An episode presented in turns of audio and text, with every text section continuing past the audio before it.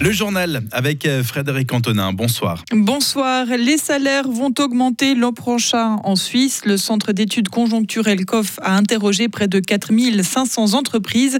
La plupart prévoient une croissance salariale d'environ 2%, mais cela ne devrait pas suffire à compenser l'inflation. Les précisions de notre correspondante à Berne, Marie Vuemier. Dans presque toutes les branches, la hausse moyenne attendue pour les salaires nominaux est proche de 2%, sauf dans l'industrie manufacturière et de commerce de gros.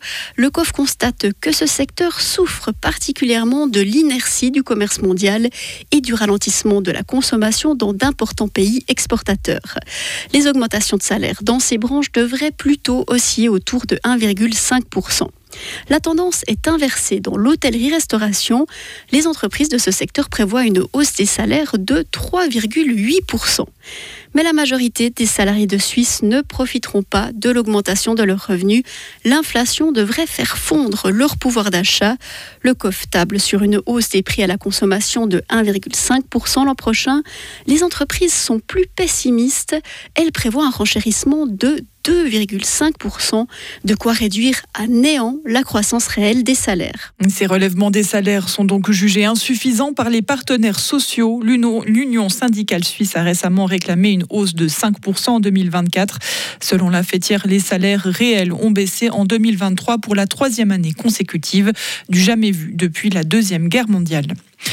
Plusieurs milliers d'actionnaires de Crédit Suisse portent plainte suite au rachat de la banque par UBS. La start-up Legal Pass, qui a lancé une action judiciaire collective, a transmis ce lundi la procédure au tribunal de commerce de Zurich.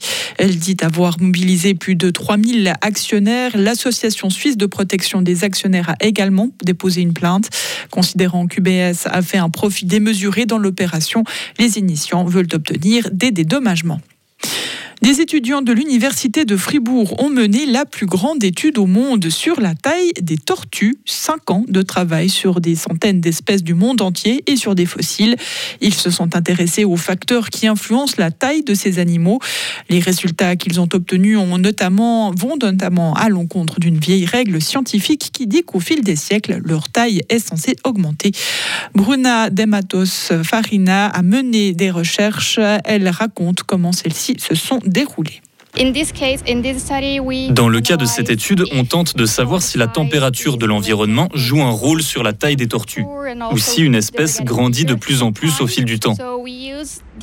Pour ça, on prend la carapace comme indicateur de la taille du corps des animaux. C'est notre moyen de mesure. On s'attendait à observer un lien, même infime, entre la température de l'environnement et leur taille, mais nos expériences ont montré que ce n'était vraiment pas le cas. Cela n'a pas une grande influence. En revanche, la taille des tortues varie beaucoup plus chez les tortues marines que chez les tortues d'eau douce. Un taureau s'échappe d'une boucherie. La scène s'est déroulée ce matin à Lys, près de Bienne.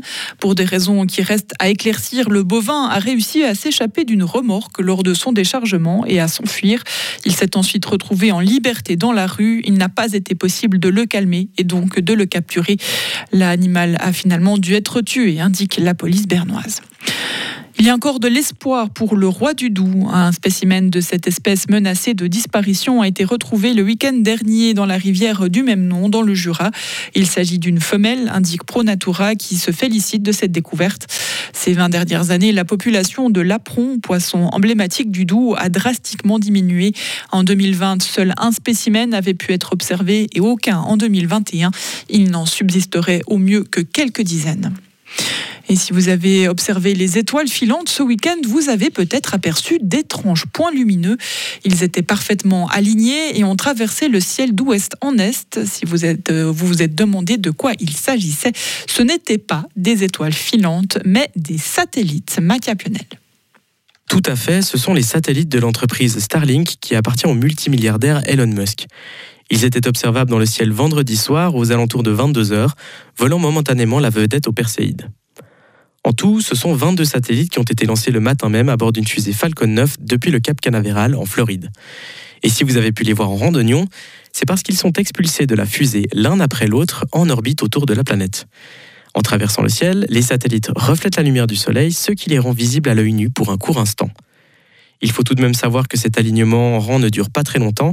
Les satellites sont équipés de moteurs qui leur permettront de se placer chacun sur une orbite différente pour former un réseau. Il y a actuellement plus de 4500 satellites Starlink en orbite autour de la Terre. Ils permettent de fournir de l'Internet à un million d'utilisateurs.